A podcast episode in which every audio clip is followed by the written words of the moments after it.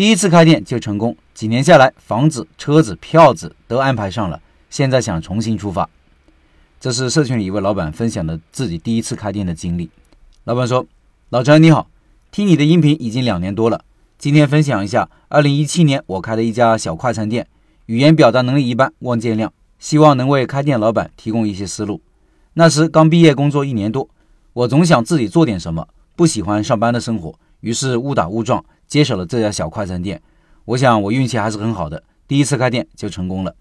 我的店在二线城市开发区，那主要是做小区的生意。我复盘成功的原因有以下几个方面：第一是产品，产品具有独创性，同一商圈没有同样的产品，周围的竞争对手没有口味很牛的快餐与我竞争。虽然产品没有好吃到吃一回天天想吃的程度，但是相对于竞争对手还是好那么一些，相对好，这是其一。其二是单品策略。在原材料采购方面省时省力，浪费也少，可批量采购。缺点是不能批量生产，做好后不易保存。第二是选址，店是在开发区发展较好的地段，住宅密集区，小区年轻人居多，周围有两所小学、一所职业学校、两所幼儿园。这些人中有很多自己产品的喜欢者，而且门前停车不收费，店的面积较小，房租便宜。第三是装修，店内采用的是简约风，属于中性耐看型。整体效果比周边的快餐店看起来要干净卫生，室内明亮。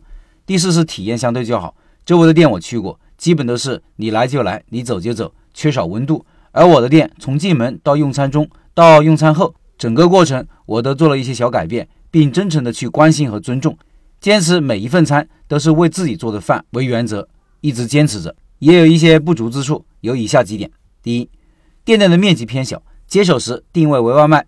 饭点吃饭的比较多，会流失一部分顾客。再有，操作空间受限，导致上新时限制较多，间接导致营业额天花板明显，这都是定位出错导致的。第二是菜品受时间限制明显，对于公司或者团体用餐的大订单又爱又怕，出餐速度偏慢。第三，电路接手时没有计划好后续可能增加什么设备，功率是多大等问题，导致现在每当用几个大功率同时开店时，出现跳闸的现象。现在想改变，耗时耗力更费钱，这就是当时没有考虑好用电需求，没有检查线路导致的。如果当时学到了你的选址课，一定会给现在的操作运营带来很多便利，同时也能让营业额再创新高。现在的现状是有不错的利润，但是由于空间和产品受限，导致营业额也明显受限。虽然是个赚钱的项目，可是为什么现在有想退出的想法呢？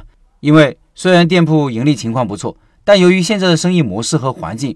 都和自己想过的生活有出入，就像老陈的那句：“选择了一门生意，就是选择了一种生活方式。”而这种不是我满意的方式。感觉这几年中自己进步的较慢，可能有些安逸了，快忘记初心了。从一七年到现在这几年里，虽然钱赚的不是太多，但是几年的打拼下来，车子、房子、票子、标配都安排上了，可以保证基本的生活。所以想整理行囊再出发。这次复盘。也算是对这四年多开店生活的一个小结，叙事的逻辑可能不太清楚，想到哪说到哪。决定加入社群是因为老陈你的榜样作用，因为我也想像你一样乐于分享，帮助那些需要帮助的人。老陈你的音频和文章也在我开店的过程中给了很多的灵感，使得这个过程中解决了很多问题，能力也得到了快速的提升。我想社群当中肯定很多像你一样的玉，所以我抛出我这块砖来。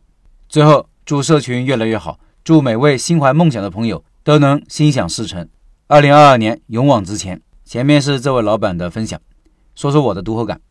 人啊，都是喜新厌旧。开店几年，尽管很成功，但老板还是想着放弃，原因是觉得没有找到初心，觉得不是自己想要的生活。我能理解这种心情，就跟我一样，分享开店经验这么多年了，有时候我也在想，能不能干点其他事情。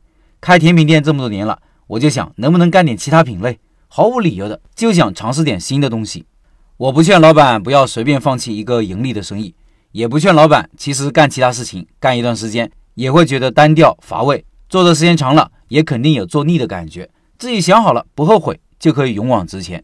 祝大家二零二二年一切顺顺利利。